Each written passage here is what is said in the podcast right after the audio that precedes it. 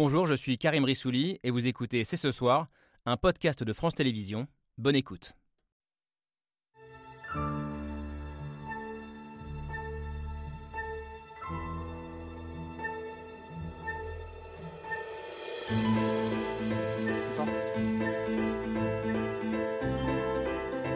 Bonsoir à toutes et à tous, soyez les bienvenus sur le plateau de C'est ce soir.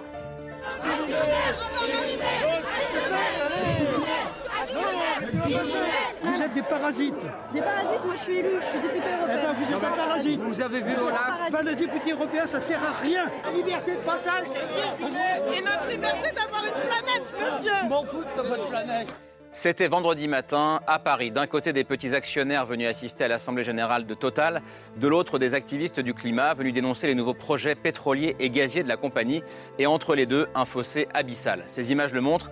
Il y a peut-être une seule planète, mais il y a bien deux mondes qui se font face et qui ne se comprennent pas, malgré l'urgence de la situation. Nous allons en débattre ce soir.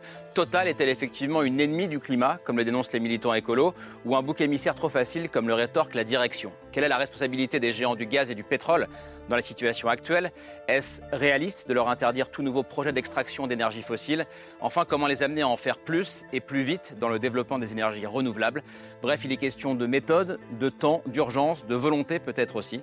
C'est ce soir, c'est parti.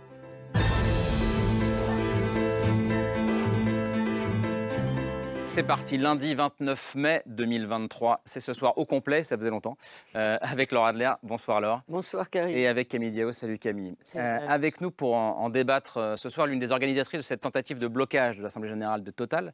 Bonsoir Camille Etienne. Bonsoir. Bienvenue, vous êtes euh, l'un des visages, si ce n'est le visage du mouvement climat euh, ici en France, de ce qu'on appelle la génération climat.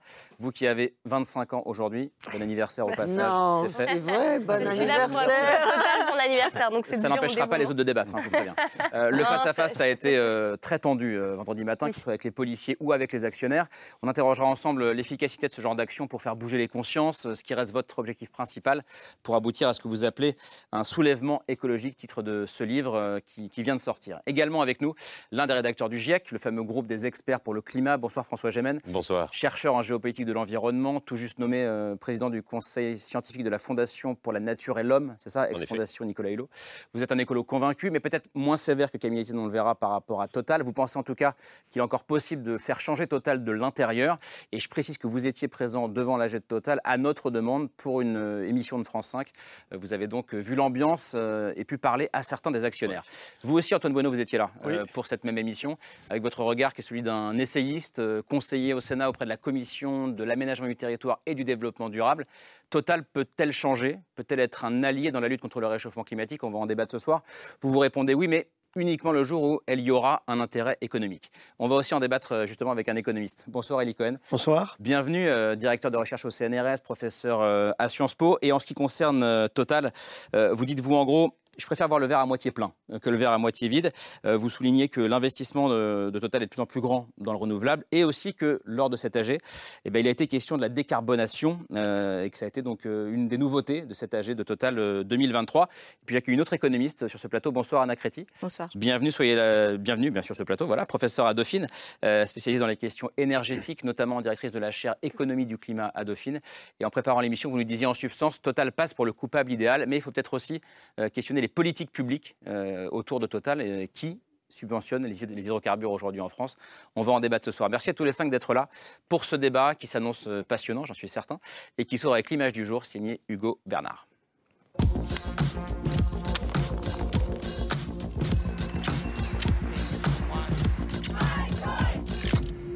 L'image du jour, c'est une opposition. Une opposition entre des militants écologistes et des actionnaires de Total Energy, la firme pétrolière qui ouvrait vendredi à Paris son assemblée générale annuelle sous haute protection policière.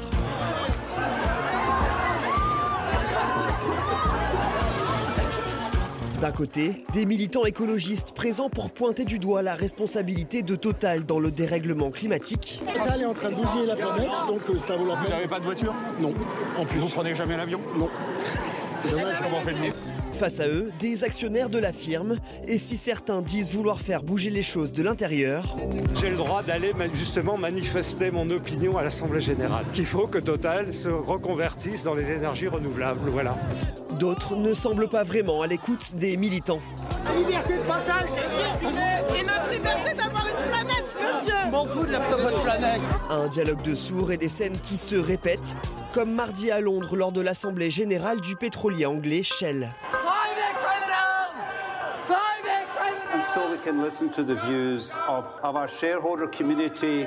Le même jour en France, des élèves d'HEC interrompaient une table ronde sur le climat, organisée par leur école en présence de chefs d'entreprise pétrolières. À Total, Shell, tant que vous n'assumerez pas vos responsabilités réelles dans le changement climatique, nous serons là. Il est urgent de défendre le bien commun face à des projets destructeurs. Deux visions du monde qui se font face.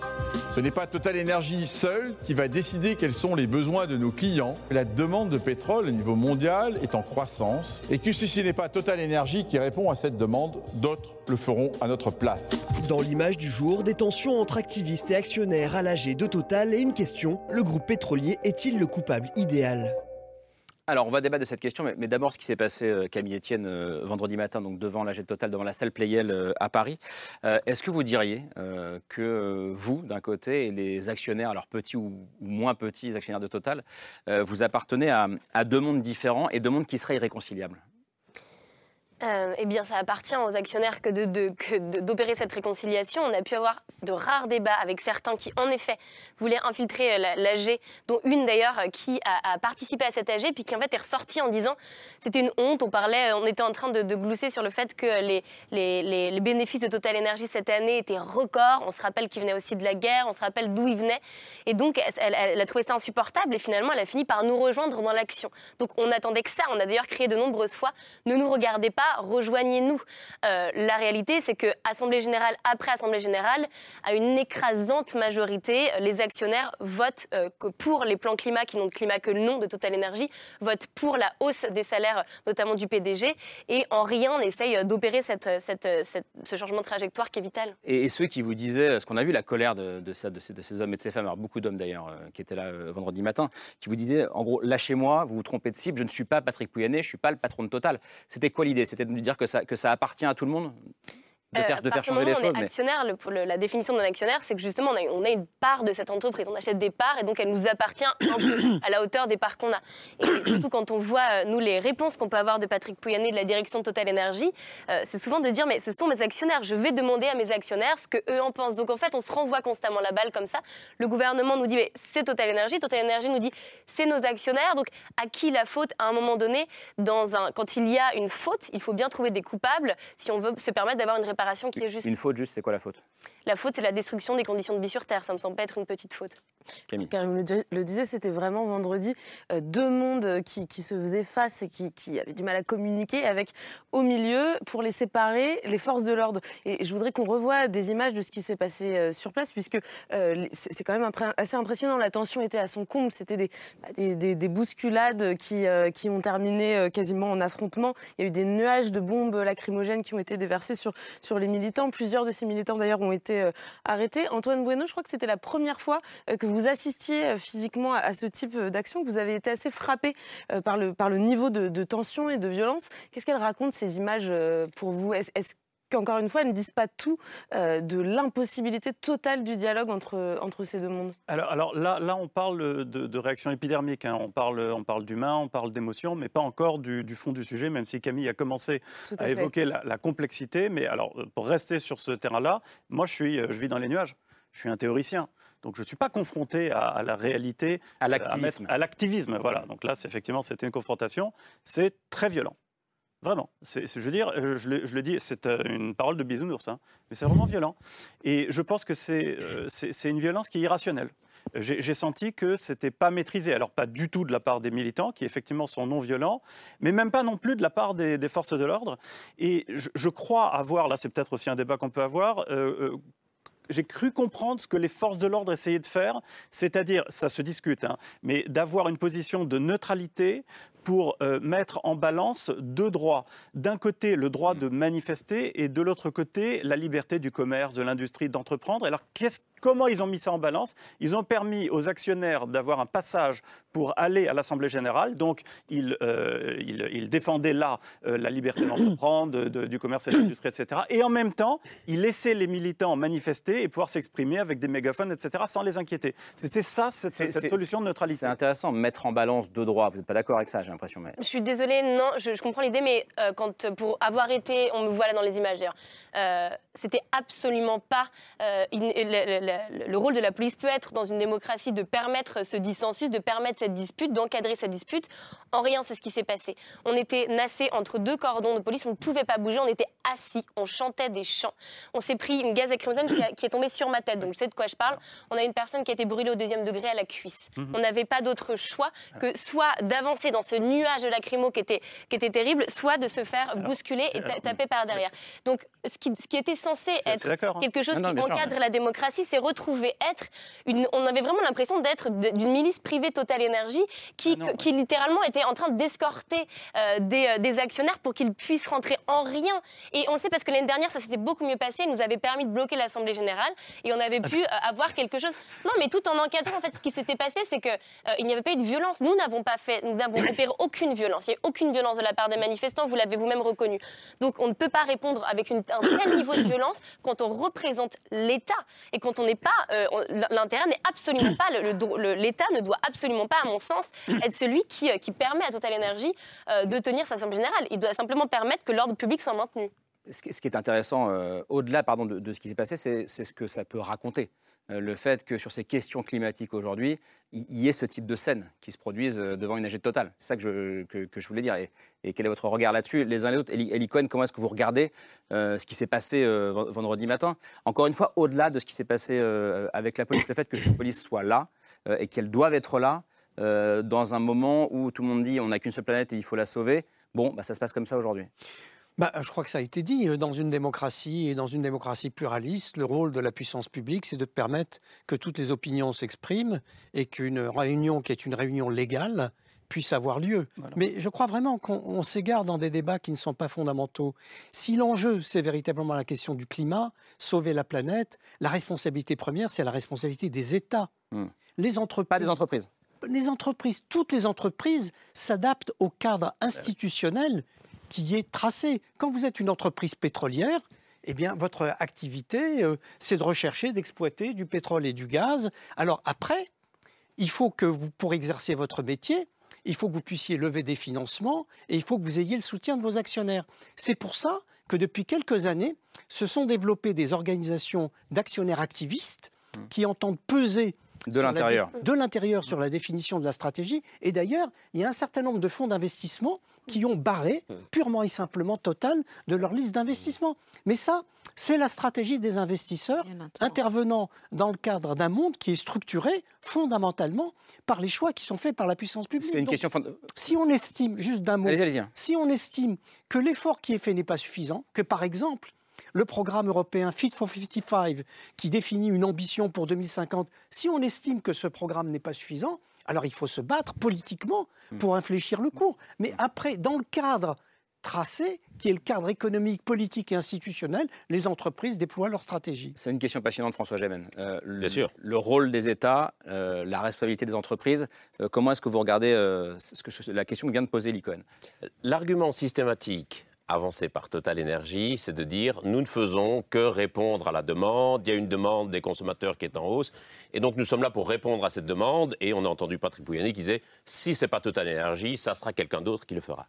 Le problème est là où cet argument est profondément malhonnête, euh, c'est parce que le marché du pétrole comme le marché de l'énergie est un marché qui est largement déterminé par l'offre et non par la demande. Ce que veulent les Français, c'est pas spécialement du pétrole, ils veulent de l'énergie. On a bien vu. Ils veulent de l'énergie, ils veulent faire rouler leur voiture. Bien sûr. On a bien vu cet hiver que la demande d'énergie s'était contractée parce que les prix avaient augmenté. Ce n'est pas l'inverse qui se produit. Et donc, en réalité, moi, je crois, contrairement à vous, Eli Cohen, que les, res- les- les compagnies pétrolières, gazières et charbonnières, parce que bien sûr, il n'y a pas que Total Energy, ont une énorme responsabilité parce que c'est elles qui vont déterminer l'offre. C'est une responsabilité qu'elles ont vis-à-vis du climat, c'est aussi une responsabilité qu'elles ont vis-à-vis de leurs actionnaires. Moi, je suis inquiet euh, en temps par rapport à Total, qui est quand même une très grosse entreprise avec plus de 100 000 salariés à travers le monde, dont plus de 25 000 en France, de voir cette stratégie climat qui, à mon sens, est une stratégie complètement délétère pour l'entreprise. Et d'ailleurs, un certain nombre d'actionnaires ne s'y sont pas trompés. Vous mentionnez les actionnaires activistes, euh, les- des actionnaires comme le Crédit Mutuel, des actionnaires comme la Banque Postale, comme Mescart, comme Sycomore, qui sont des gros fonds d'investissement, ont fait passer une résolution qui est une contre-résolution face à la stratégie climat Total Énergie, qui a obtenu 30% des voix cette année. qui était une C'est-à-dire deux fois résolution- plus qu'il y a deux ans. C'est un C'était une résolution qui appelait à une réduction des émissions, y compris des émissions indirectes de Total, euh, pour respecter les accords de Paris. On est d'accord hein, Exactement. Et qui a retenu 30% des voix. euh, C'est- considérable. C'est beaucoup. Oui, c'est beaucoup ou pas Comme le disait pas. Camille Etienne, les actionnaires votent un peu les yeux fermés Oui. ce que propose la direction. Ici, c'est plus du tout le cas. Je redonne la parole, mais Anna Créti, est-ce que euh, vous Oui. êtes d'accord avec ce que dit François Jamen C'est- Dis- c'est- disons que Ça change de l'intérieur? On commence à voir des signes du changement. Les 30%, effectivement, euh, en est euh, un indice. Euh, et là, on parle de euh, ce qu'on appelle la politique d'engagement. C'est-à-dire que euh, ça vient essentiellement, euh, pas seulement des, des- des activistes, mais de ceux qui financent euh, Mm. aussi les, les investissements pour dire il faut rediriger les investissements vers euh, euh, quelque chose qui est crédiblement euh, et résolument pour la transition. Ça Euh, veut dire que quand, quand- quand ces actionnaires font ça, ça n'est pas sous la pression politique.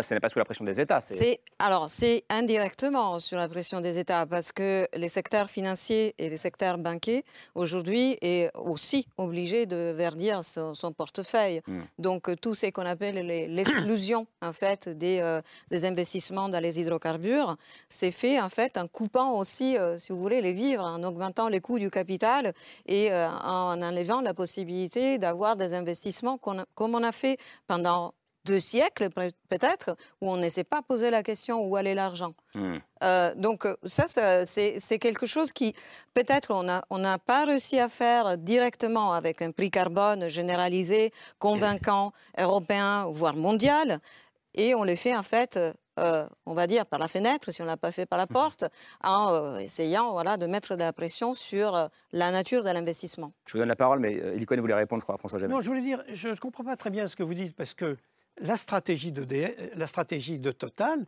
est une stratégie qui a fondamentalement changé autour des 10-15 dernières années. Quand vous, attendez, quand vous regardez le mix, euh, Total était une entreprise 100% pétrolière il y a 15 ans. Oui, Aujourd'hui, 90%. Ouf. Hein Maintenant, c'est 90%. Non, et pas du encore tout. 90% de leur production, Pas 91% du de leur production est encore dans tout. le fossile. Pas du tout. Aujourd'hui, vous regardez. Je vous répondre après, le plan 2022-2025, vous regardez où vont les investissements, la moitié des investissements, la moitié des investissements 75% vont aux énergies renouvelables.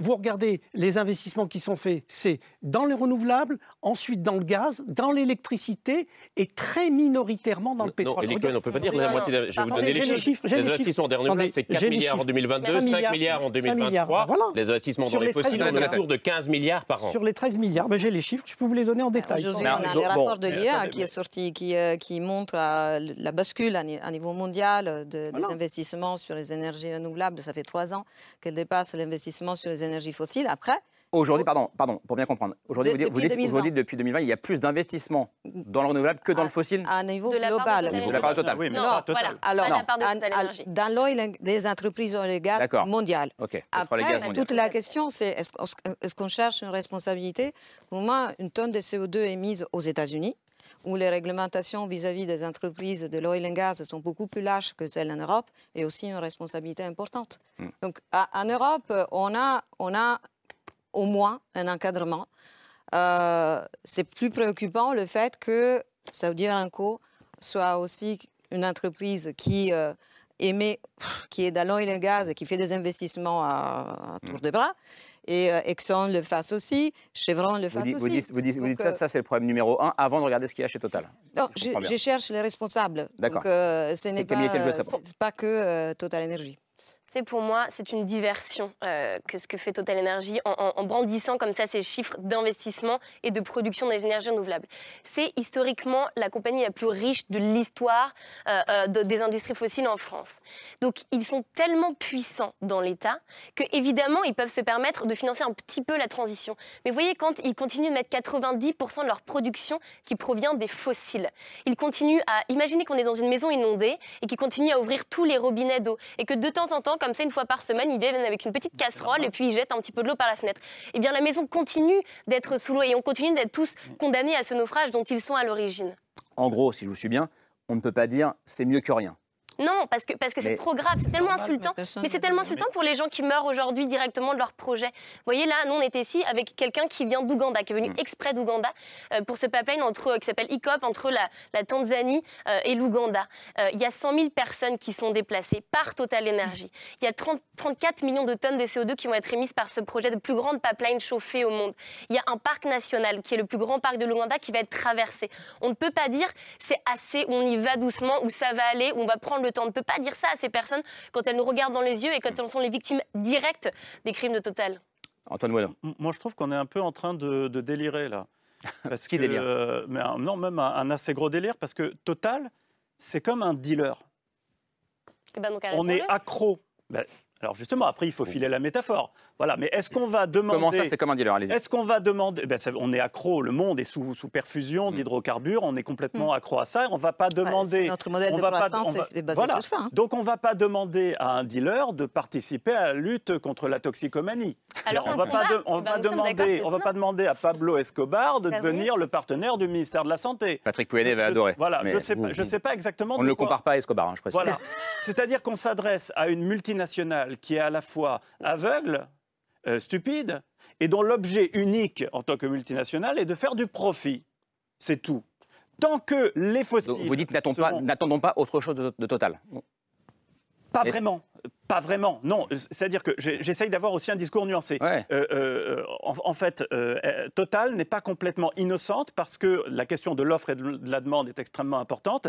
Et il est sûr, et je pense que ça se règle surtout devant les tribunaux, que Total va avoir à répondre de la manière dont elle a fait en sorte que la demande reste stable, voire augmente euh, d'énergie fossile. Donc, ça, c'est extrêmement important. Mais par ailleurs, je rejoins totalement ce que disait Eli Cohen, c'est à, l'encadrement global euh, d'intervenir, c'est-à-dire aux États et, de manière privilégiée à l'échelon international pour manipuler le signal prix, c'est-à-dire faire en sorte que ce soit beaucoup moins rentable euh, d'exploiter des fossiles que d'exploiter des, énergies bas, bas carbone. Et pour ça, il y a des outils qui existent. Je pense que vous attendez trop de l'État. Enfin, un des principaux actionnaires de Total Energy, c'est l'État norvégien. On ne peut pas dire que l'État norvégien, pour le moment, ait décidé véritablement de s'engager massivement contre la stratégie climat de Total Energy. Moi, je pense que c'est important d'avoir le regard mondial que vous soulignez très justement. C'est-à-dire, quand on regarde l'évolution des compagnies gazières et pétrolières, donc du oil and gas au niveau mondial, on voit qu'il y a effectivement un, un transfert qui est en train de s'effectuer vers les énergies renouvelables.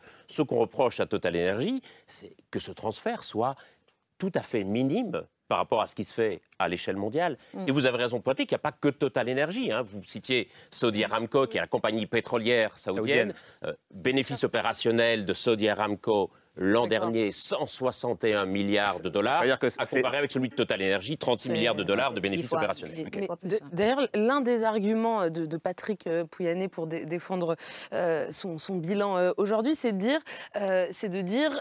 Si on veut investir demain dans les Ouais. énergies renouvelables, si on veut financer la transition écologique, il faut bien faire des profits maintenant pour pouvoir la Oui. financer. Bah, Et aujourd'hui, les profits, on les fait sur les énergies fossiles, même Non, si On les, fait- elles- donc on elles les fait continuent. largement parce qu'on est subventionné par les États. bah, ça, il le Qu'est-ce Oui, qui a permis à Total Energy de Oui. faire ses profits records C'est le bouclier tarifaire, c'est les ristournes à la pompe, Ouais, c'est toutes oui. les Ça, subventions euh, déployées voilà. par les On États a pour année, aider les hein. ménages et les entreprises à faire face à la crise énergétique. Alors je dis pas qu'il fallait faire, mais c'est de l'argent qui de facto est retourné dans la poche des entreprises énergétiques Et donc des qui était actionnaires. Oui, mais c'est- oui, mais Vous c'est- avez- vous avez raison, Pardon, c'est et- intéressant, François Gemène. Vous dites, je ne dis pas qu'il ne fallait pas le faire. Donc on voit bien la, on voit bien la complexité du sujet. Mais je voudrais, je voudrais quand même, arrivé. je voudrais- je voudrais quand même aller au bout de ma son tour. Je voudrais quand même aller au bout de ma question. Parce que moi, il m'a interpellé cet, cet inter- ce- cet argument de Patrick Pouyanné que j'ai entendu dans un documentaire assez passionnant justement sur l'entreprise Total qui s'appelle le, le système Total.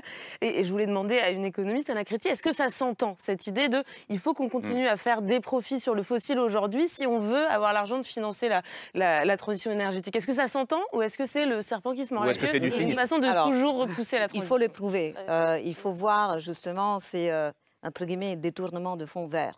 Euh, il, faut quoi, regarder, euh, il faut regarder ces passages de euh, l'investissement de l'oil and gas vers les énergies renouvelables. Après, c'est quelque chose. ah, ces, entreprises sont quand même tenues à la transparence. Donc, euh, on a tout un, toute une question sur comment on argumente après ces, euh, ces passages, le fait de dire on investit moins euh, dans les fossiles parce qu'au lieu, de, on réinvestit nos profits, pas comme on l'avait fait avant, en créant un nouveau business d'extraction, euh, euh, production euh, d'oil and gaz, mais on, va vers les renouvelables. Alors qu'est-ce que Total a fait Effectivement, ils se sont engagés dans la transition vers le gaz, une petite partie sur l'électricité. Ils participent aussi à des grands projets sur l'hydrogène. Ce n'est pas encore assez. Mais ce sont des mécanismes, des investissements colossaux qui prennent du- temps.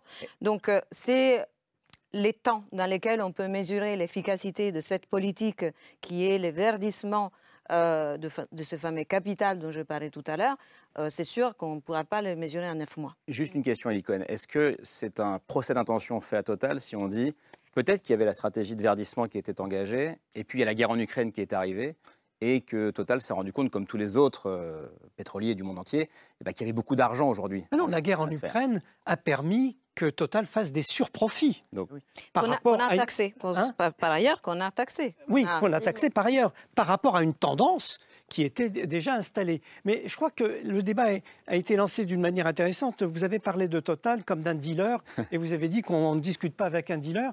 Et puis après vous, vous avez évoqué plutôt les toxicomanes, c'est-à-dire vous et nous, c'est-à-dire nous, les consommateurs d'électricité, nous, les, Bah, euh, ceux qui utilisons notre voiture pour faire le trajet ba- banlieue-domicile. Et vous avez même ajouté quelque chose, c'est que ce qui aide le plus les dealers pour favoriser la vie des toxicomanes, c'est l'État. Alors, vous, la configuration devient beaucoup plus complexe. Et donc, sans prendre à Total maître dealer, ça fait une histoire un peu courte. Ah, Mais si on pas déploie, à Total. non, non, mais si on déploie l'histoire euh, que vous racontez, eh ben, on a au départ des situations effectivement où, selon la distribution des lieux d'habitation et des lieux de travail, il y a des gens qui sont contraints à prendre leur véhicule pour faire euh, euh, le, le trajet domicile-travail, qui donc consomment euh, de l'essence. Comme le prix de l'essence a beaucoup augmenté, l'État, qui veut protéger le pouvoir d'achat Hmm. des ménages et des salariés, met en place des boucliers fiscaux. Donc, et des subventionne, boucliers- voilà, mais et les donc hydrocarbures. subventionne. Ah, voilà. Et donc, ce faisant, il génère du déficit et de la dette, Ah, voilà. et il doit donc de ce fait euh, Payer. rajouter une boucle supplémentaire Hmm. pour à la fin essayer d'équilibrer ses budgets. Donc, vous voyez, l'histoire devient beaucoup Elie plus Cohen, complexe. j'aurais du mal à trouver un chercheur qui se soit autant investi que moi dans les campagnes Non, mais présidentielles. très bien, hein. très bien. Bah, Donc, pour- pourquoi vous dites ça? Parce que c'est pas comme si j'- j'étais complètement ignorant du rôle de l'État, du rôle de la régulation. Mais d'ailleurs, Simplement, c'est pas le sujet de À, à l'émission. ce sujet, non mais attendez, sur cette histoire de dealer, je vais quand même rajouter que quand il y a un dealer, son intérêt c'est précisément que, que les toxicomanes restent accros, Bah, puisque c'est là sa poule aux œufs d'or. Donc on a, on a une immense et on a une urgente nécessité que d'aller arrêter ces personnes qui, pour moi, sont littéralement criminelles et j'ai absolument pas peur de le dire. Une chose, Vladimir Poutine, quand il a rencontré euh, euh, Patrick Pouyanné, et en 2014, il a dit cette personne-là est plus puissante que l'État français. Donc il ne faut pas oublier que ces acteurs économiques, et notamment celui-ci, euh, n'est pas, n'est pas euh, juste comme ça euh, caché euh, derrière euh, ses bureaux. Il ne faut pas que répondre à une demande. C'est la- Ce c'est la- sont c'est des la- acteurs politiques extrêmement raison pour laquelle l'État on peut pas français- dire que le Depuis les patron années des... 70, On peut pas attendez, dire que le patron de. Total soit un criminel comme Vladimir Poutine. C'est pas. c'est Ah non, c'est pas ce ça que qui a été c'est dit. que Bon, bah alors, dis c'est que mieux de Qui était plus puissant que l'État français. Qui était plus puissant l'État français parce que ce sont des acteurs politiques très, très, absolument immenses. On rappelle que depuis les années 70, ils avaient les informations, ils savaient qu'extraire des énergies fossiles du sol allait nous mener à la situation où on est aujourd'hui. Ils ont décidé de cacher la vérité, de fabriquer du doute, de payer de- du climato-scepticisme pour qu'il monte. Ils s'assurent que notre société reste précisément dépendante du pétrole. Et à l'inverse, qu'est-ce qu'on voit? C'est un État qui choisit constamment l'impuissance. Face à ce qu'on a vu, on a eu Elisabeth Borne qui a réagi en disant les militants sont dans leur rôle. Et on a Agnès Pannier-Runacher qui a dit nous avons demandé, moi j'ai demandé peut-être à, à Total Energy, en effet, de moi. Mais quand on est à ce point, euh, euh, les mains liées sur le gouvernail, quand on a fait tant d'années pour faire l'ENA, pour arriver à ces positions-là, on ne se retrouve qu'à pouvoir demander pendant que nous, nous étions en train de mettre nos Mais c'est ça la politique, c'est ça la politique, c'est c'est de l'accompagnement de la. gouverner c'est la- Mais oui, mais on peut pas gouverner, ex nihilo. Camille. Non, mais- Moi, je je suis pas du tout spécialiste. Je suis comme vous très attentive à votre combat, à votre combat et très admirative. Mais chercher les responsabilités, criminaliser des intentions à des grandes sociétés qui font leur profit, il y en a toujours eu depuis l'aube de l'humanité, c'est c'est un volet de la discussion. Vous dites que l'État doit encadrer, euh, vous poursuivez les entreprises. Est-ce que nous, citoyens, on peut aider votre combat qui est le nôtre et qui est le mien aussi? Absolument. Et comment être utile? Parce Eh qu'une bien, chose est de criminaliser, une autre est de proposer et d'agir. Eh bien, j'ai juste une phrase là-dessus. C'est très important de dire qu'est-ce que nous, on peut faire. Parce Voilà. que derrière ce que Total Energy me dit, c'est c'est de dire, mais en fait, on va toujours avoir besoin de voitures. On va toujours... Non, on a besoin de mobilité, on a besoin de pouvoir aller travailler, on a besoin de pouvoir se déplacer. C'est ça dont on a besoin. Donc, ce qui est immensément important, c'est de rediriger l'économie vers les besoins. Et c'est la demande qui doit... Qui doit Mais ça peut doit venir de nous tous alors. Il faut qu'on influence les patrons d'entreprise. Seulement si le monde dans lequel on évolue, dans lequel on vit, est structuré pour que ce soit possible. Aujourd'hui, on n'a pas d'autre choix. Quand on habite en banlieue, on ne peut pas faire sans sa voiture. Je suis désolée. Parce que les politiques publiques ne sont pas à la hauteur. Comment, comment on fait pour, faire bouger tout ça? Voilà. Moi, je dis qu'il faut agir sur Ah oui, mais c'est- c'est- c'est chaque acteur. d'accord. Chaque acteur de ce système complexe a un ressort qui lui est propre. Chacun d'entre nous. les- non, Non. les- Chaque acteur. chaque Les- acteur, les acteurs. on va prendre les États. Mais on est et- acteurs, nous aussi. Aussi, mais les acteurs et les entreprises. Donc, donc quoi Le les, États et les entreprises. Les États et les entreprises. Prenons ces deux acteurs-là, Mhm. qui sont quand même des acteurs importants, mais le citoyen a aussi, et je, je vais y venir justement, c'est le troisième grand acteur. L'entreprise, euh, son ressort, c'est le pognon.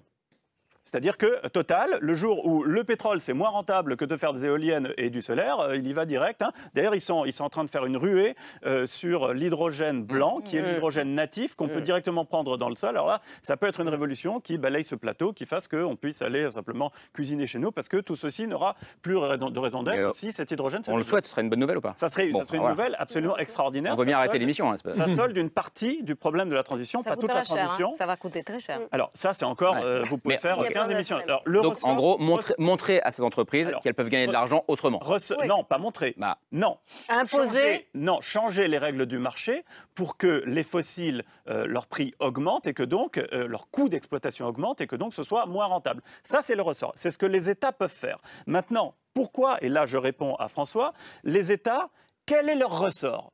Ben, dans nos, euh, sous nos latitudes démocratiques, c'est le ressort électoral. Donc il y a uniquement ça, ça c'est le moyen de pression, et c'est là que j'en reviens à ce que peut faire le peuple. Et c'est pour ça que moi, les actions que vous menez, l'action à laquelle j'ai participé, etc., je la trouve extrêmement importante, parce que c'est ce militantisme tous azimuts. Ça va des actions devant les cours de justice jusqu'au sitting devant les AG Total, pourquoi pas, etc. Ça va dans tous les sens, qui crée une pression pour changer, euh, pour créer une urgence climatique auprès des gouvernants élus et faire que les États véritablement mettent en place ces solutions Mais économiques. Il y a plus de 500 000 Français qui possèdent des actions de Total Énergie. Combien savent déjà qu'ils ont des actions Oui, c'est ça. Combien savent Ouais, que vous lorsqu'ils ont une action, ils peuvent participer à cette Mmh. démocratie C'est pas le actionnariale problème. Il a- Je parle pas de ça. C'est À pas mon le avis, problème. Mais C'est pas le problème. il y a une Un prise de pouvoir des Le actionnaires. problème, c'est que quand, quand Camille va faire des débordements, voire des bavures, et que tout le monde va en parler, les médias aussi ont leur rôle à jouer, c'est pour ça qu'on est là ce soir, etc.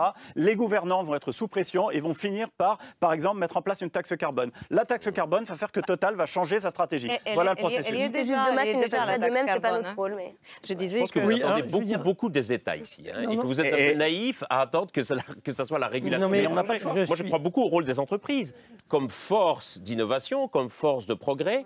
Et à mon avis, c'est dans l'intérêt de Total et de ses actionnaires d'investir massivement dans les renouvelables aujourd'hui. Enfin, si peu cher. les- Même si on leur les crédits mutuels, banques postales, Mescart, etc., qui Ah bah, proposent la contre-résolution, ils ont aussi à cœur l'intérêt de leurs Elles ne sont pas vertueuses. Elie Cohen, est-ce que c'est une question d'intérêt pour ces entreprises Et est-ce que les États peuvent, ont les moyens aujourd'hui de, de les D'abord, faire changer j'insiste là-dessus, le cadrage général vient nécessairement de l'État. Et donc, la question qui se pose est, nous autres Européens, nous avons déterminé un objectif. Par exemple, puisqu'on évoquait le véhicule électrique et, Mm. et la mobilité, on a décidé qu'en 2035, Il n'y aurait plus de il voitures. n'y aurait plus de voitures, Voitures thermiques. thermiques. Bon, Ben voilà. alors, a, c'est une décision. Et qu'est-ce qu'on constate? Effet immédiat. Toutes les grandes entreprises automobiles se sont calées sur cet objectif. Et vous avez des programmes d'investissement, par exemple, de Volkswagen. Je ne prends que cet exemple. Il met 20 milliards d'euros d'investissement pour accélérer la Ils vont être transition. prêts en- avant, ils vont être prêts en 2030. Ils veulent, ils veulent accélérer la transition Pardonnez-moi de dire, mais je pense que vous êtes d'une naïveté crasse. Attendez, Pourquoi- pourquoi je rôle de l'État. phrase Enfin, Pourquoi Allez, terminez et vous, je vous réponds. Terminé, on ira sur la naïveté crasse. allez. Bien. Donc, la question est est-ce que l'objectif qui a été fixé est un objectif suffisant par rapport à l'urgence euh, planétaire que vous mentionnez ou pas Mais on voit bien que ça, c'est une question de décision qui se passe au niveau politique et puis qui après va structurer un paysage économique. Qu'est-ce qu'on constate pour aller dans le sens de ce qui va m'être objecté À partir du moment où cette décision, Que vous anticipez. à partir du moment où cette décision a été adoptée, ben on voit un, un réveil de tous les acteurs économiques. Les industriels du secteur disent Mais vous n'y pensez pas, vous êtes en train de tuer l'industrie automobile européenne, qui est la première industrie européenne. Voilà les effets que ça va avoir 500 000 emplois perdus, un tissu de PME spécialistes dans le diesel qui vont disparaître. Et donc récemment, au niveau européen, il y a eu un appel pour dire attendez, ralentissez, euh, ménagez une petite porte quand même pour les producteurs européens. Peut-être que les Européens n'auront pas besoin de véhicules thermiques, mais laissez-nous produire des véhicules thermiques pour qu'on puisse les vendre en Amérique latine, en Asie, et pour qu'on ne soit pas éliminé complètement Qui ne changera pas grand-chose du coup à la lutte contre le réchauffement climatique. Voilà, on déplace le, le- Le problème. Et, donc, vous- et alors, comme le- l'Europe a tenu bon, ces, ces fameux industriels ont dit oui, mais est-ce qu'on ne peut pas imaginer des e-fuels, Ben voilà. c'est-à-dire des carburants euh, Ils, qui, sont déjà. qui ouais. seraient Quoi, moins des carburants électriques Je comprends pas là. non, Des des e-fuels, c'est quoi ce sont des, des, des fuels Carburant décarbonés. écolo, quoi. C'est comme, Voilà, des, comme biocarburants, mais c'est fait avec de l'électricité. Voilà, c'est des. Et que ça capture le, Donc ça, dé- CO2 ça décarbone, euh, ça décarbone un peu euh, l'essence utilisée à cause de, de techniques euh, de décarbonation. Et donc il y a eu un grand débat européen là-dessus sur le thème est-ce qu'on ménage une fenêtre pour permettre à ces e-fuels de se développer et à ne pas condamner complètement cette industrie? Pour vous dire que si l'action structurante vient de l'État, si les entreprises doivent s'y adapter, elles ne s'y adaptent pas passivement, elles réagissent et elles essayent d'avancer leur propre agenda. Mais, Et comment gère le chômage? Ah bah c'est, Ah bah, ah bah une question fondamentale. Ah ben là, vous avez tout à fait raison. L'industrie automobile, qui est la première industrie européenne, si on respecte les programmes européens, il y aura 500 000 emplois industriels qui disparaîtront dans l'industrie automobile européenne et l'industrie électrique, celle qui va se substituer Ouais. À- au thermique, comme on a besoin de moins de personnel pour faire des véhicules électriques que de faire des véhicules thermiques, comme les montages sont plus faciles, générera au maximum 200 000 emplois. Donc, Donc, il y aura on, une on perte parle de nette. 300 000 euh, emplois Voilà, sur le 300 000 carreau. emplois Et pas sur le carreau, parce qu'heureusement, dans, dans l'urgence de bousculer le monde économique pour qu'on puisse le faire euh, tenir, le faire contenir dans les limites planétaires, il y a, et on a besoin d'énormément de mains, on a besoin d'énormément de cerveaux. La transition écologique peut créer beaucoup d'emplois, surtout si on se répartit mieux ces emplois, surtout si on répartit la- le temps de travail qui est dirigé uniquement vers nos besoins. Allez, je non, je- non, je- non, je laisse répondre à la crétine d'abord. Désolé. Merci. Allez-y. Honneur aux femmes. Non, je disais qu'après, on comptabilise ces emplois euh, perdus ou gagnés à structure économique constante. C'est-à-dire qu'on a aussi besoin d'autres investissements. Ben Bon, voilà. Typiquement, aussi des investissements dans des infrastructures. On a peut-être la possibilité de résorber cette main-d'œuvre dans des investissements des- qui ne sont pas encore faits aujourd'hui. Donc, euh, les besoins sont aussi des besoins d'infrastructures, pas seulement la voiture électrique. Euh, on a besoin de nouvelles voies ferrées, de nouveaux transports collectifs, de nouveaux modes aussi de construire la mobilité qui ne soit pas seulement avec les véhicules Donc ça, ça peut, donc ça, ça peut créer de l'emploi. en Oui. tout cas. Absolument. Oui.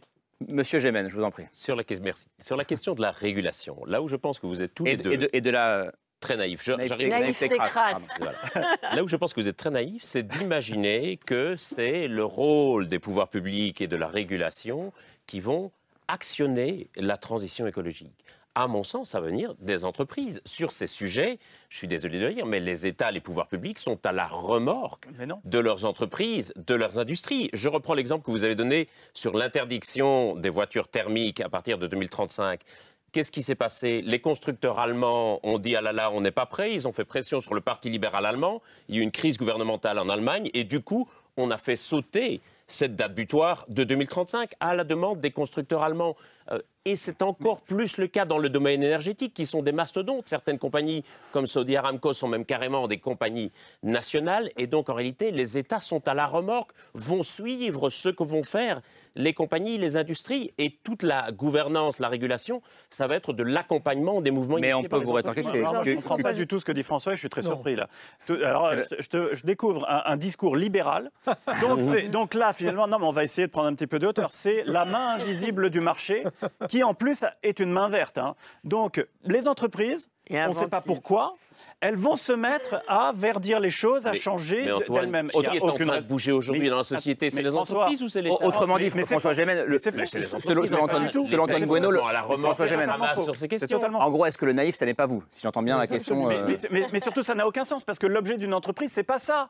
C'est comme si François nous disait mais arrêtez l'éducation nationale. Les entreprises vont euh, apprendre aux enfants des salariés, c'est elles qui feront ça parce que parce qu'elles sont vertueuses. Mais pas du tout. Ça n'a aucun sens. Pourquoi une entreprise ferait ça? Une entreprise, elle est là pour faire du profit. Tant qu'on fait du profit avec des trucs qui polluent, on pollue, c'est tout. L'enjeu, c'est que l'économie décarbonée soit demain plus rentable que l'économie carbonée. Pourquoi est-ce qu'aujourd'hui l'économie carbonée possible reste Bah, c'est si possible si on rentable agit Parce que dans le prix des biens, on n'intègre pas le coût des externalités, c'est-à-dire l'impact Voilà. environnemental. Eh ben voilà. Et donc, je suis très favorable à une taxe carbone. Et Eh ben, ça- on est d'accord. Et, et- Bah, et seul ça accélérerait Mais il n'y a que l'État qui puisse l'État Bien ça, entendu, pas les entreprises. Mais l'État ne le fera que si les entreprises lui disent à un moment donné, on est d'accord pour que vous fassiez une taxe carbone. Mais Ou moi, alors, L'État ne le fera pas si les entreprises La ne sont pas d'accord. Ou alors, Ah bah alors là, c'est c'est là où c'est pas puissant. chacun son tour. Ou Camille alors, nous sommes assez puissants et puissantes pour cesser l'impunité à la fois euh, de ces grandes compa- compagnies pétrolières qui s'assurent que notre société reste bien dépendante du pétrole parce que précisément c'est leur poule aux œufs d'or. À la fois une les droits puissance, des États aussi. il y a pardon. Camille Etienne, pardon. Juste- carbone. à l'État, justement, leur rappeler qu'ils tiennent Je toute leur voudrais juste qu'on comprenne bien ce que vous dites et que les gens qui nous regardent comprennent bien. Quand vous dites, ils s'assurent euh, que nous restions bien dépendants. À quoi est-ce que vous Mais, mais, allez, euh, allez à Bruxelles, allez regarder le lobby. Et je peux vous dire que je sais de quoi je parle. Je suis allée sur les compagnies minières, voir le lobby des compagnies minières sur les fonds marins. Allez voir leur proximité avec le pouvoir. Allez voir comment ils rédigent eux-mêmes directement les amendements. Là, en ce moment, est en train d'être voté euh, à l'Europe le, le devoir de vigilance. Et ben, je peux vous assurer que les lobbies pétroliers, ils sont tous les jours à Bruxelles et, et, et qu'ils s'assurent de faire en sorte que cette loi soit complètement vidée de sa substance. Donc, ils sont extrêmement puissants. Ce sont des acteurs politiques. Aujourd'hui, les acteurs économiques ont un rôle politique immense. Ils ont un pouvoir immense. Ils ne font pas que répondre à une En fait, demande. vous êtes d'accord Ils créent la Ouais. demande. C'est ce que, en fait, c'est ce que je, crois- je crois avoir compris ce que veut dire François, si tu me permets. hein. C'est qu'en fait, il y, a, il y a une puissance de la part des entreprises qui pèse, mais c'est ce que tu dis aussi, qui pèse sur les États. Mais c'est là, à mon sens, et je ne pense pas que ce le soit naïf, l'énergie. c'est là que le peuple, entre guillemets, et euh, singulièrement l'activisme euh, vert sous toutes ses formes, a son rôle à jouer. Parce que euh, ce qui est encore plus puissant pour un élu, c'est la peur de perdre Des sa votes. position, Ouais, sa votes. place, sa carrière. Mm. Et ça, ça, vaut, ça va au-dessus de- du copain qui travaille chez Aramco ou je ne sais, ou je ne sais où. Et ça, ça change tout. Est-ce que ça va au-dessus? Je suis pas sûr. Ah si, ah ben si, ah ben Non, si, mais- largement. Ah ben si, bien Je- sûr, je largement. que c'est important. Ah, je, que je c'est- pense, je pense qu'Emmanuel Macron a bien plus peur d'un dérapage avec des morts euh, face à l'AG euh, de Playel euh, que d'une remontrance ou d'un SMS de Patrick Pouyanné. Malheureusement, quand on voit la violence policière qui a déployé la criminalisation des mouvements écolos, on peut se demander si réellement ça lui fait plus peur. Mais tu penses pas ça Mais ce serait ça. Bah, J'aimerais beaucoup Mais que je pense que, je l'inquiète, pense que mais la taxe carbone, elle arrivera le jour où Patrick Pouyanné enverra un SMS à Emmanuel Macron en disant Au fait, on est OK pour la taxe carbone, tu peux la faire. Ah bah oui, mais là- attends, Bah, attends. ça, ça- ça montre Mais bien, euh, juste- pour le coup, le pouvoir de Patrick Pouyanné dans ces cas-là. On, on a renoncé à la- à l'augmenter. La, la taxe carbone, Elle existe, sache, elle existe. Euh, elle a été, euh, voilà, elle a été gelée. Je- Personne n'en parle. Alors, là, Voilà. je- dans, dans les 100 jours, j'aurais aimé euh, que quelqu'un se se dise, au fait, et dans, la- dans la loi, on avait même prévu de l'augmenter, on l'a pas fait. On. Donc, Oui, euh, je voulais ajouter un ça, élément.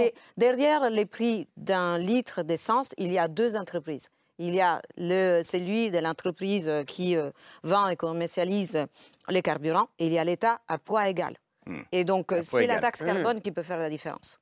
Oui, Cohen. je voulais juste ajouter, je trouve qu'on traite avec une grande désinvolture à la fois le rôle des autorités politiques, le rôle des régulateurs par rapport à la structuration du marché. J'évoquais tout à l'heure le niveau européen, on a évoqué le niveau national, mais il y a un élément, par exemple, qui est peu connu, c'est que la Banque centrale européenne met en place de nouvelles régulations pour traquer les crédits carbonés et pour mettre en place de nouvelles règles sur la limitation de l'octroi des crédits carbonés. Moi, au départ, très honnêtement, je ne pensais pas que c'était le rôle de la Banque Centrale Européenne que d'édicter euh, des, des, Et- des elle, a- elle a instruments. souscrit à, à ces a- nouvelles règles qui est construit de l'économie. et je suis très frappé. Je discutais récemment avec toute une série de consultants. Leur activité principale dans les banques aujourd'hui, c'est de faire des inventaires des crédits carbonés pour les évaluer, les limiter et mesurer la programmer température leur régression. Sauf que rien de tout ça n'est impératif. Le jour où on n'aura plus le droit d'accorder un crédit sur le fondement de ces mesures-là, le monde sera totalement différent. Mais ça et c'est ça qu'on, hein. C'est- c'est c'est pas ce qu'il faut loin. faire. C'est pas très loin. Moi, je crois que c'est pas si près que ça, mais je, je- je vous entends. Et ça, ça change tout et ça peut être extrêmement puissant. Je trouve que ce débat est, est passionnant euh, parce qu'il montre vraiment la complexité de la situation et, et ça, c'est passionnant. Et c'est aussi le cas quand on parle de développement. On revient juste euh, deux secondes, Camille, sur euh, l'ICOP, le fameux Oui. pipeline. Alors, on- Camille Oui. A raconté ce que c'était. Oui. Ça pose des questions de développement. aussi. Oui, alors je, je refais un petit point quand même pour ceux qui nous, qui nous auraient pris en cours. ICOP, donc c'est euh, un des très gros projets que Total est en train de développer en ce moment. C'est le projet que les militants pour le climat étaient venus euh, dénoncer devant l'Assemblée générale vendredi. C'est le nom d'un immense oléoduc euh, qui fait plus de 1500 km de long en Afrique de l'Est qui va euh, en gros acheminer du pétrole depuis l'Ouganda jusqu'à la côte tanzanienne pour ensuite pouvoir le- l'exporter dans, le reste du monde. Donc les les travaux sont en cours. Euh, ce projet, il doit être euh, inauguré en 2025, être exploité pendant 20 ans. Et vous donniez ce chiffre de 35 millions de tonnes euh, de, de CO2. Donc ça va vraiment à rebours de toutes les recommandations euh, du. GIEC. Par an. Par an, oui, pardon, j'ai oublié de préciser. Par an. plus d'un milliard sur on une multiplie par 20 sur ans, ça fait. Voilà, a priori, c'est un, c'est, un, c'est un total non-sens écologique, sans euh, compter ce que vous avez listé tout à l'heure, à savoir les centaines de milliers de personnes qui sont expropriées, euh, la destruction euh, de, de réserves naturelles. Donc, pour toutes ces raisons, c'est devenu le symbole de ce que les compagnies pétro- pétrolières ne devraient plus jamais faire. Et pourtant, même si on a une partie euh, de la société euh, en Ouganda qui se mobilise contre ce projet, euh, il y a les autorités qui disent en substance euh, c'est une immense opportunité économique pour nous, laissez-nous nous développer. Total, c'est avant tout un allié pour le développement de, de notre pays. Ça me paraît être une équation un peu insoluble, Ah Camille Etienne. Qu'est-ce que, qu'est-ce que vous leur répondez? Alors, on rappelle quand même que dans le projet, euh, c'est à l'idée de Total, c'est à l'initiative de Patrick Bouyanné qui est allé voir le gouvernement ougandais. Ça, s'est fait dans cet ordre-là. Il lui a lui-même reconnu euh, le président. À l'époque, quand on avait commencé à bousculer un petit peu et à obtenir une résolution du Parlement européen, c'était historique. C'était la première fois que le Parlement européen prenait une position contre une compagnie pétrolière, contre un projet précis et qu'il le condamnait. On a une réaction immédiate sur Twitter et dans la presse locale et même internationale du président et qui rappelait en disant mais euh, attendez juste euh, Total Energy c'était votre idée donc vous pouvez pas partir vous pouvez pas nous, nous laisser comme ça. Euh, on rappelle aussi l'immense opposition qu'on peut avoir sur le terrain qui est complètement étouffée par les autorités. Euh, on a à nous des activistes qui avaient exactement les mêmes pancartes que nous. Certains étaient présents d'ailleurs là à Paris mais quand ils ont manifesté en Ouganda ils ont passé trois jours dans la, dans la prison de haute surveillance de Kumpala et ça arrivait plusieurs fois les unes après les autres. Donc on se doit aussi d'empêcher l'ingérence de nos entreprises sur nos territoires qui vont Mais- encore une fois dans une histoire coloniale aller développer, aller, aller prendre des ressources qui ne sont pas les leurs en immense majorité pour les exporter tout en laissant une toute petite partie des bénéfices aux populations sur place. Mais l'argument du développement, l'argument qui est de dire en fait, on a besoin de cet Ah argent. Bah oui. Je répète la Vous voulez dernière phrase. interdire au gouvernement ougandais de disposer Puis des si c'est biens, pas Total, euh, c'est Shell qui le fera. Je comprends pas. Vous Alors, voulez non, interdire au non. gouvernement ougandais d'être souverain sur son territoire Non mais je- je- je- moi je vais empêcher des pas. entreprises françaises Non, mais là, c'est le gouvernement ougandais qui dit on a besoin de ça pour notre développement. Et moi, j'ai des activistes ougandais qui nous disent bien on veut pouvoir continuer à vivre sur notre terre. Mais Alors c'est qu'on le est en gouvernement première. ougandais. Attendez, écoutez-moi. On est- Ben oui, mais si le gouvernement français euh, déclenche une guerre, je serai la première à m'y opposer. Vous voyez bien, c'est- pas parce que des gouvernements décident qu'on ne peut pas ah, ah, s'opposer en démocratie aussi à leur, à leur projet. Et nous, c'est des activistes et des, et des, et des, et des personnes vraiment qui La vivent en Ouganda. c'est le développement, Qui nous rappellent en leur disant Mais attendez, de quel développement vous parlez? Eh ben, du développement qui- économique de ces pays. qui met nous qui met nous Vous savez, en Ouganda, ce qui se passe, ils sont en première lieu, en première loge des conséquences du dérèglement climatique, qui, que l'on doit d'ailleurs à notre développement. Eux, ils se tapent en première loge des sécheresses, ils se tapent en première loge des inondations, des terres sur lesquelles ils ne peuvent de moins en moins cultiver. Donc on rappelle aussi que c'est ça que notre développement a créé. Donc on ne peut pas, on ne peut pas continuer sur cet argumentaire qui nous mène tous et toutes dans le mur. donc et la solution, c'est quoi Donc il faut, donc il faut qu'ils restent pauvres. C'est ça l'idée C'est pas du tout ce que je je dis. comprends, on- je comprends pas. En Mais vous revanche, savez, il y a si, tellement en d'autres choses à faire. On en- peut Mais enfin, c'est vous qui allez définir la politique du gouvernement ougandais Je C'est comprends pas, absolument là. pas ce que je suis en train de dire. Je veux empê- empêcher une entreprise française d'aller ex- d'aller d'aller prendre des Pour que ce énergies soit une Américaine. Pour que ce soit une Américaine J'ai discuté avec le gouvernement ougandais pour ensuite les exporter. François trouve, développer. il se trouve que j'étais à Kampala au début du mois et donc j'ai discuté avec des représentants du gouvernement ougandais, notamment de cet oléoduc. Et qui me disent, effectivement, nous sommes un des pays parmi les plus pauvres du monde, avec d'énormes besoins de développement. À la valeur actuelle du baril de brut, les gisements de pétrole qui se trouvent dans notre sous-sol représentent entre 12 et 15 fois la valeur du produit intérieur brut, c'est-à-dire de la richesse générée en Ouganda en l'espace d'un an. Et ils disent, on entend bien les arguments de l'Occident, etc. Mais qu'est-ce que vous avez à offrir d'autre que des indignations et des protestations Et toute la difficulté, c'est que Total Energy n'a investi aucun centime sur la question des énergies décarbonées en Ouganda. En Tout Ouganda. le monde sera d'accord ici pour dire, bien entendu, il y a d'énormes besoins de développement, bien entendu d'énormes besoins énergétiques, mais il y a aujourd'hui un déficit massif d'investissement et de transfert de technologies vers les énergies décarbonées. En Afrique, à l'heure actuelle, tout le monde est d'accord pour dire que c'est l'énergie solaire qui recèle le plus haut potentiel. Elle se déploie à grande vitesse sur tous les continents, sauf sur le continent qui reçoit le plus d'enseignement J'ai j'ai- naturel j'ai une et question donc où elle serait le plus rentable. un peu philosophique pour vous, Antoine Bonneau, parce que est-ce que c'est parce qu'il n'y a pas de solution qu'il n'y a pas de problème? Euh, là, là, c'est trop Shadok. Non, pas- non, mais, mais- Mais en fait, mais- parce qu'en- parce qu'en l'occurrence, il n'y a pas de mais- solution. Mais bien sûr Si. que si. Mais bien sûr que si. Les solutions juin- sont en très simples. sachez- Non, non, là- Laquelle Là, c'est mon moment, Laquelle euh, Camille. On- on- on donne à- on- Si vous voulez, on donne à l'Ouganda- si l'équivalent de l'argent qu'ils auraient a eu avec totalement le- raison, ils sont souverains. Exactement. Si vous voulez pas qu'ils exploitent des énergies fossiles, pour le coup, c'est aux pays de l'OCDE, les pays développés, qui sont les chefs de file, Hum. les fers de lance de cette transition, de payer l'équivalent. Premièrement. Deuxième moyen, mais ça ne marchera pas pour l'Ouganda, mais ça peut marcher par ailleurs pour la Chine ou d'autres, c'est de changer les règles du libre-échange. C'est-à-dire de placer les règles du libre-échange, de l'ouverture des marchés, sous conditions sociales et environnementales. Ça, ça fait très longtemps qu'on en parle. Maintenant, peut-être que la situation est mûre pour qu'on y arrive. Mais ça sera à l'opinion occidentale d'abord d'exiger ça. C'est pour ça que j'ai été choqué des pancartes que j'ai vues euh, devant euh, la salle Playel. Parce que nulle part, il y avait ces choses-là. C'est un petit peu long à écrire sur une pancarte, mais juste rappeler quand même que là, en juin, euh, on a justement un sommet qui est ouvert sur la question aussi des pertes et dommages. Et c'est tous les enjeux dans les COP. C'est cette idée de dire. Les pertes et dommages, c'est adressé aux pays du Sud, comme on dit. c'est Ça veut ça. dire on va vous dédommager pour ne pas aller forer de nouveau de pétrole. Non, non, non, non.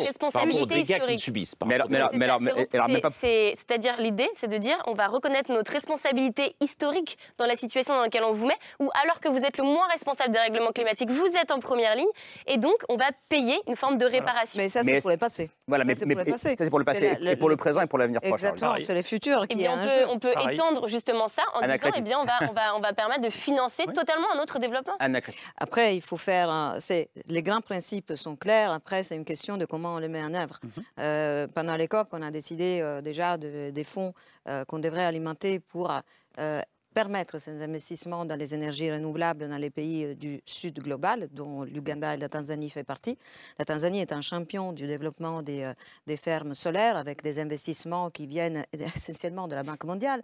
Mais on ne- on ne fait pas encore assez. La question, c'est là, sur les nouvelles infrastructures, c'est clair, il ne faut pas en faire.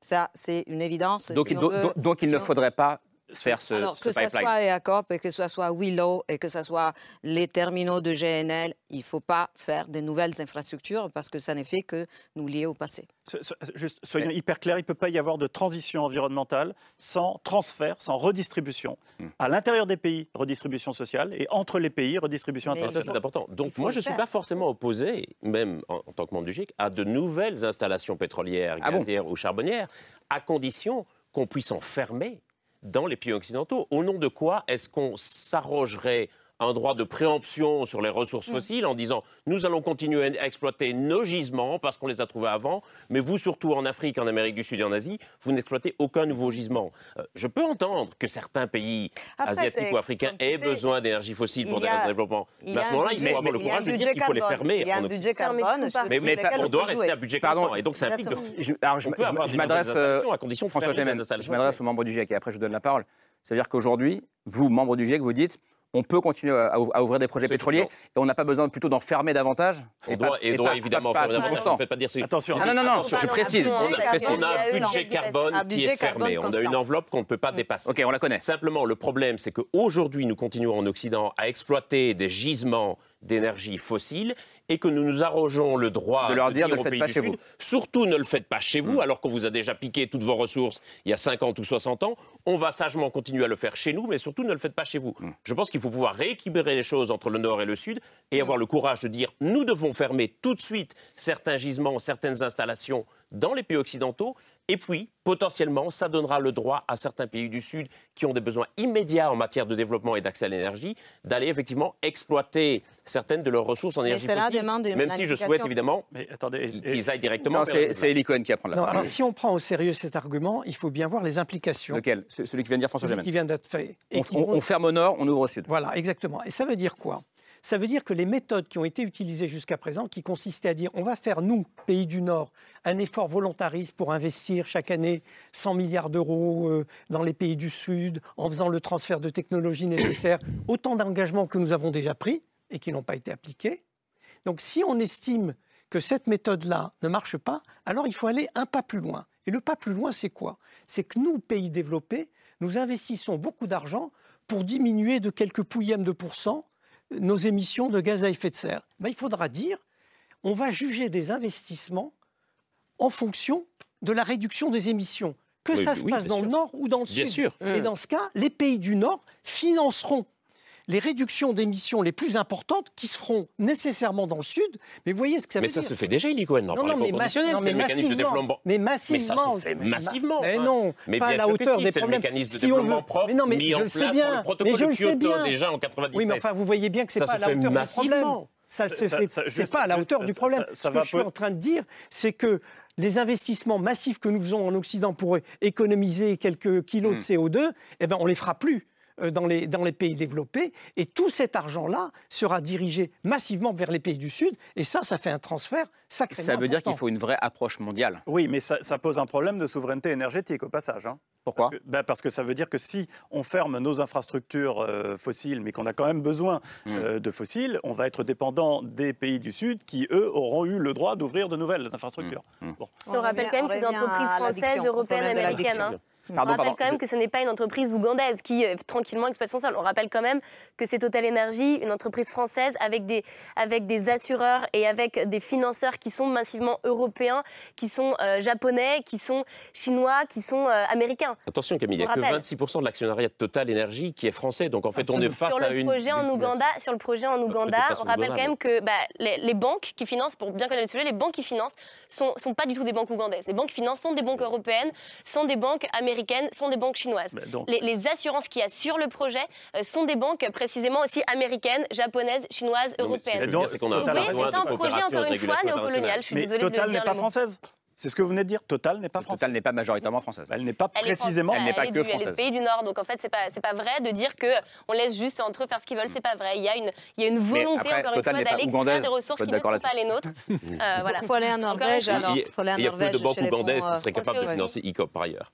Euh, et puis tout, à l'heure, vous, vous retrouviez, je crois, un peu tous les trois sur l'idée que qu'il est important de compter sur l'opinion publique, aussi sur la pression des citoyens, que ce soit sur les entreprises, sur Mm. les États, pour, Ah réussir à accélérer la transition à changer les choses. Je voulais, François Gémen, vous parler d'une étude très intéressante que vous avez relayée sur Twitter euh, il y a quelques jours. C'est une étude qui a été commandée par EDF Mhm. euh, et qui montre euh, que, enfin, qui s'intéresse justement aux états des opinions publiques dans le monde face euh, au réchauffement climatique et qui montre euh, que un peu partout dans le monde, depuis quelques années, euh, il y a une nouvelle forme de déni climatique qui est en train de, de progresser. C'est un peu contre-intuitif d'ailleurs. C'est un peu contre-intuitif, tout à fait. Alors, le plus souvent, il ne s'agit pas de nier la réalité du réchauffement climatique, mais il s'agit euh, d'affirmer qu'il n'est pas forcément euh, d'origine humaine. Et donc ça, forcément, c'est aussi un prétexte à l'inaction, puisque si ce n'est pas euh, d'origine humaine, il n'y a rien à faire pour, pour l'enrayer. C'est un cycle naturel. Et effectivement, ça paraît contre-intuitif, mais cette opinion, elle n'a fait que progresser ces dernières années, euh, et, quasiment dans chacun des 30 pays qui ont été sondés pour les besoins de l'étude, ça a pris 5% de plus au niveau mondial depuis 2019. Et en France, c'est une opinion qui progresse encore plus vite, plus 7% entre 2019 et 2022. Ça veut dire qu'aujourd'hui, on a 28%, euh, pas très loin d'un tiers des Français, qui ne reconnaissent pas la responsabilité humaine dans le, dans le changement climatique. Est-ce que Bah. c'est ça qui doit nous inquiéter en premier lieu, François Gémen si Ah, On se rend compte que les gens adhèrent même de moins en moins à mesure que la planète se réchauffe à l'idée que Bah, l'homme C'est effectivement ce très inquiétant parce qu'on on sait qu'il reste un, un substrat de personnes euh, dans tous les pays, entre, 25, entre un quart et un tiers des gens qui ne reconnaissent pas la responsabilité humaine dans le changement climatique. Ce qui est intéressant dans l'étude, et vous l'avez souligné, c'est qu'il n'y a pas de corrélation entre le niveau d'inquiétude ou de ressenti par rapport aux impacts du changement climatique et le niveau d'acceptation de la science du climat.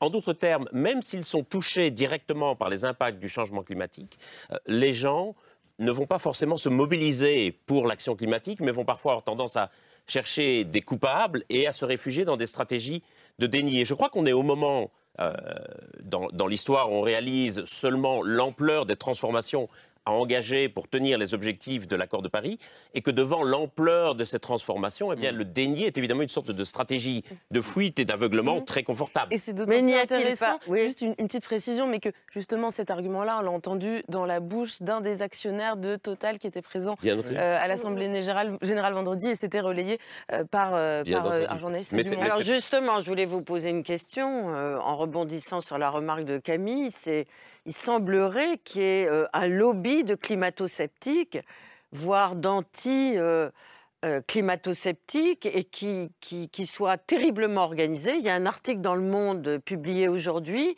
qui dit qu'il ben, y a des grandes entreprises qui travaillent le corps Bien entier sûr. de nos sociétés, parce qu'il s'agit de quelque chose de mondial, pour entretenir l'idée que l'écologie, ça sert à rien, qu'il n'y a pas de dérèglement du climat, malgré toutes les observations que chacun peut faire. Bien entendu. Est-ce que vous confirmez qu'il y a des lobbies Ce sont des stratégies organisées.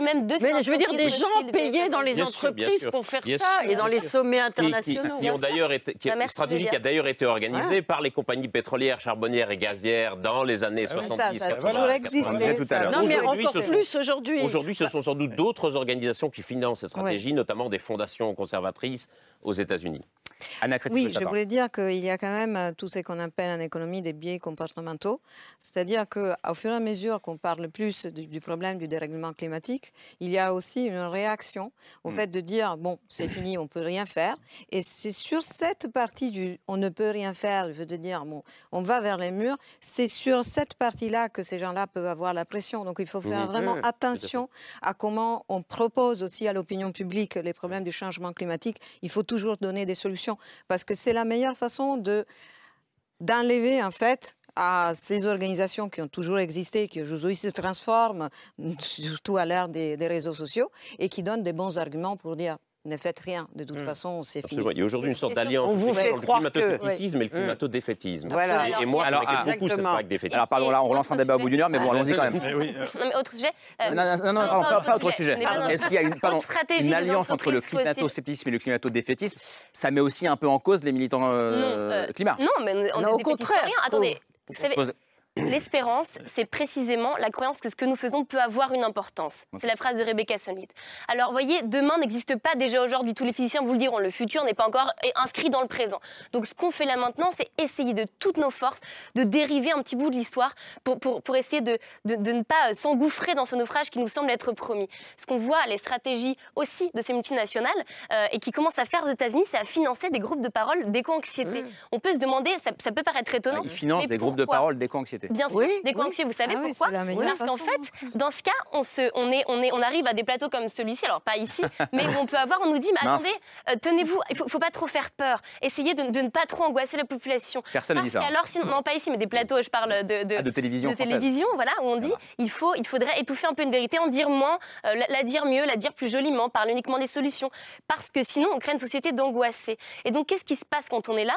Alors, on s'assure de, de nous retirer loin de l'action. On fait rentrer la peur dans l'intime avec cette histoire d'éco-anxiété, où on s'assure de ne plus arriver à être nous, à se soulever collectivement, à s'organiser pour parler du changement qu'on parlait, qui est peut-être la seule voie sérieuse pour opérer cette bascule à la fois contre les États et à la fois contre les multinationales. Ju- Juste Monsieur quand même Bueno. pour finir sur une note positive, mais Ah. le, fait, le fait majeur, heureusement, c'est l'inverse. hein. C'est-à-dire C'est l'énorme prise de conscience de ce danger-là, de notre responsabilité, de la nécessité d'agir. Et moi, j'ai l'absolue conviction que, puisque c'était le sujet de ce soir, euh, Total paiera devant les tribunaux pour son lobbying au moins passé.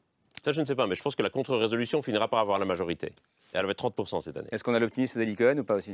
Mais je Ou trouve, euh, je trouve euh, effectivement que l'évolution est en cours et je suis très frappé de voir que. Alors, je ne sais pas si euh, euh, Pouyanné lit euh, ce qu'écrit notre ami. Mais, Ah, j'en suis certain, bien sûr. Mais dans les Il lit les rapports du GIEC, Et- mais dans les discours, dans les discours de Pouyanné et mieux encore dans les choix d'investissement, dans l'affectation des moyens qu'il mobilise vers les énergies renouvelables, l'électricité, le gaz, l'hydrogène, il y a plus qu'une réorientation. Et je pense que ça vient effectivement et de la pression de l'opinion et du pouvoir normatif du politique et de la conscience qu'il a que s'il veut garder ses actionnaires, il faut qu'effectivement euh, il réinvestisse d'autres directions. Savez-vous par exemple que euh, Total est un des grands investisseurs dans le solaire? Oui, Oui, mais ça, tout le monde Et- le sait. C'est aussi un des grands investisseurs dans les fossiles. Vous pouvez pas permettre de, au classico OM PSG, vous pouvez pas sortir l'OM en première mi-temps et puis le PSG en C'est seconde. vrai, Ça mais là, pas. mais là, on est dans les arrêts de jeu, du coup. Euh, et dans les arrêts de jeu, Laure entre pour son choix. écoutez, je vais parler d'un livre que Camille a peut-être lu, de John Paley. Pas encore, mais je- je- il me l'a envoyé. Merci. Alors, je vais vous l'offrir. La bataille du Ah, siècle. Parce que euh, il ne peut que amplifier euh, l'importance de votre combat d'activiste. Il ne peut que nous conduire, nous citoyens, après tout, nous pouvons faire des choses chaque jour à, notre petite mesure, conduire à l'idée que si nous ne sommes pas tous concernés par ce qui est en train d'arriver aujourd'hui, eh bien, euh, notre futur sera endommagé. Même l'idée même du futur existera de moins en moins. Et ce John Paley, qui est un activiste écologiste, fait partie de ce mouvement d'activistes depuis une bonne dizaine d'années. De quel pays il est lui Je sais pas, il fait partie d'un mouvement qui s'appelle Busy. Ok. Donc euh, c'est, euh, je pense, dans le Pays basque, d'après ce que j'ai compris. Mais je voudrais insister sur une de ces thématiques obsessionnelles qui rejoint, je crois, le combat de, de Camille Etienne, c'est l'élargissement des consciences. C'est la prise de conscience vers, par cercle concentrique, de l'opinion publique pour dire ce combat, ce n'est pas le nôtre seulement, nous sommes des éveilleurs de conscience et nous, voudrons, nous voudrions attirer l'attention de nous tous chacun, et j'insiste sur un point, de façon non violente. Parce que je voudrais revenir au début de votre émission, Karim, De notre où vous avez montré les images de violence de la part des activistes qui étaient devant la salle Playel. Force de l'ordre. Non, non, Des- non, vraiment, par contre, Non. là, je ne peux pas vous laisser dire ça. Non, mais de la, de la part des forces de l'ordre Ah oui, contre merci. vous. Pardon, j'ai dit Non, là, exactement le contraire de ce que Ça je va. voulais dire. Et cette violence-là qui est exercée par les forces de l'ordre contre des gens qui sont animés par un pacifisme, par une volonté de transmission de leurs propres convictions, qui se sont préparés depuis des jours et des jours pour essayer de convaincre et pour être des personnes qui ne vont jamais, jamais exprimer le moindre rapport, la moindre insulte à, à qui que ce soit. Pourquoi y a-t-il autant de répression de la part de l'État et de la part des forces de l'ordre contre des gens qui ont le désir de convaincre? Pourquoi assiste-t-on à cette exaspération des forces de l'ordre contre des gens qui veulent parler, avertir, convertir peut-être, en tout cas transmettre quelque chose de leur rapport au monde. Personnellement, je ne comprends pas, mais je comprends mieux quand j'ai lu, terminé de lire le livre de John Paley, La bataille du siècle, parce qu'une dernière chose, il dit que ce combat, contrairement à tous les autres combats de citoyenneté, démocratie, c'est un combat particulier parce qu'il n'aura lieu qu'une fois. Pourquoi? Parce que c'est de notre planète dont il s'agit. Donc cette force de conviction, il faut l'entretenir, mais il ne faut pas la réprimer. Et je ne comprends pas pourquoi les forces de l'ordre sont si violentes par rapport aux activistes. C'était le choix de Laure ce soir. Je vous ai vu réagir un peu Antoine Bonneau, mais comme... Ah non, non, moi j'adore toujours les, les chroniques de, de non, non, non, je, veux dire, je, je pense que c'est un peu manichéen quand même comme manière de présenter les choses, cette espèce de comme si euh, l'État était. C'est pas euh, bisounours, la- ça, en la- même temps. Non, non, voilà, d'accord. Non, mais j'ai pas lu le livre, mais voilà, l'État n'est pas que l'instrument du grand capital contre les euh, gentils activistes. Oui, mais pourquoi les forces de l'ordre. C'est aussi un actionnaire de grandes entreprises. Qui, Antoine Bonneau L'État. Non, l'État, pardon. Pas moi. Allez, merci. Bonneau, Merci beaucoup. Merci, euh, merci Camille Etienne. Votre livre à vous, il est ici pour un soulèvement écologique qui vient de sortir et est publié au seuil. Merci d'être venu débattre euh, avec nous ce soir. Merci Anna Créti d'être venue sur ce plateau. Merci à vous, euh, Elie Cohen. Euh, livre de François Gémen sorti en novembre dernier. L'écologie n'est pas un consensus, on l'a vu ce soir, mais en même temps. On le voit à chacune de vos émissions sur ces sujets. Chez, chez Fayard, sorti en novembre dernier, et puis Antoine Bueno, l'homme le plus optimiste de ce plateau. L'effondrement du monde n'aura probablement pas lieu, publié chez, chez Flammarion. Merci beaucoup, Laure et Camille. À demain, ce sera autour de 22h45. Bonne fin de soirée. Ciao.